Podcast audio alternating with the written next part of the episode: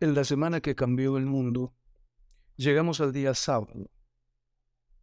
Si hay un día difícil a mi entender, es el día sábado. Pero todos los días son complicados en esta última semana de Jesús sobre la tierra, ¿no? Desde las agrias discusiones y debates que tuvo con sus antagonistas, uh, sufrir la traición de Judas, la tensión terrible del Getsemaní, ni hablar del juicio tan injusto como cruel y la crucifixión. El sábado se caracteriza por ser un día de silencio. Del día sábado no se dice nada, no se habla nada, no se dice. De hecho, poca y nada eh, hay que lo describa o que diga algo sobre ellos. Únicamente pareciera que ese día, sábado, los opositores de Jesús instaron a, a Pilato para que pusiera una guardia en la tumba porque, bueno, ellos habían oído de la promesa de resurrección y le dijeron que pues no quería que los discípulos vinieran, robaran el cuerpo y lo dijeran que se había levantado de la muerte. No mucho más de eso. Ahora, es, es hasta gracioso pensar en esa, en esa idea de los líderes religiosos, ¿no?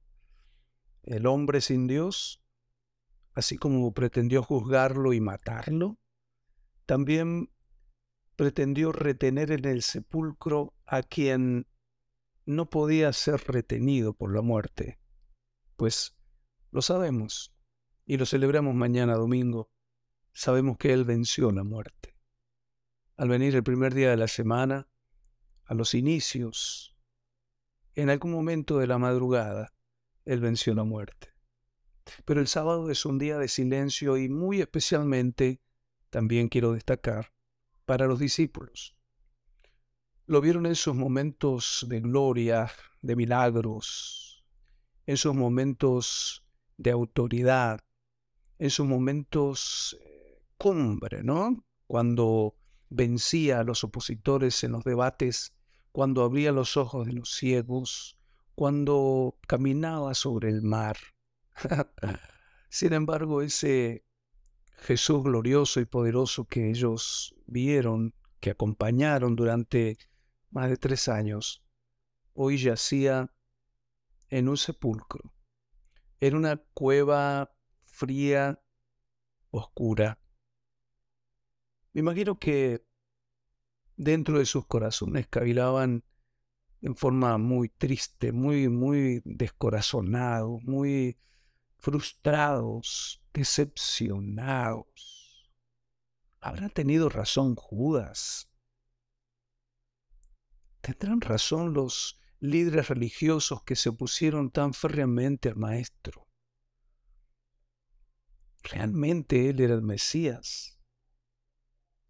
Pero al mismo tiempo, todas estas son suposiciones mías, en el fondo del corazón de los discípulos yo creo, yo creo que había una expectativa, porque si bien ellos no habían procesado bien las veces en que Jesús les había dicho que era necesario que muriese y resucitase el tercer día, aunque ellos no lo habían procesado bien, yo creo que en sus corazones ardía eh, un sentimiento basado en esa promesa, en esa palabra. Entonces el sábado al mismo tiempo se transformó en un día de esperanza.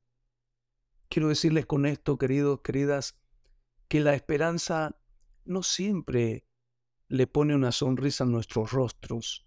La esperanza no siempre tranquiliza nuestro sueño. La esperanza no siempre nos ayuda a vencer nuestro estrés. La esperanza no siempre soluciona nuestros problemas estomacales porque la esperanza es la lucha de la fe con la desesperanza, la lucha de la fe con la incredulidad, la lucha de la fe porque todavía no ves nada. La esperanza es creer en algo que todavía no existe, basado en una promesa, basado en una, en una idea basado en una palabra. Por lo tanto, es justo decir que los discípulos tenían esperanza en medio de la decepción, en medio de la tristeza, en medio de la, eh, del sinsabor, de, la, de la falta de comprensión del momentum, pero era esperanza. Por eso quiero alentarles en este día sábado a creer en esperanza contra esperanza como Abraham, a creer que aunque no miro nada, al fin voy a ver todo. Aunque no siento nada, va a llegar un momento en que seré lleno de alegría. Aunque hoy no veo por dónde, llegará el momento en que veré que al fin y al cabo sí sucedió. Aunque hoy por hoy no encuentro cómo solucionar la cosa, yo voy a ver el milagro de la resurrección.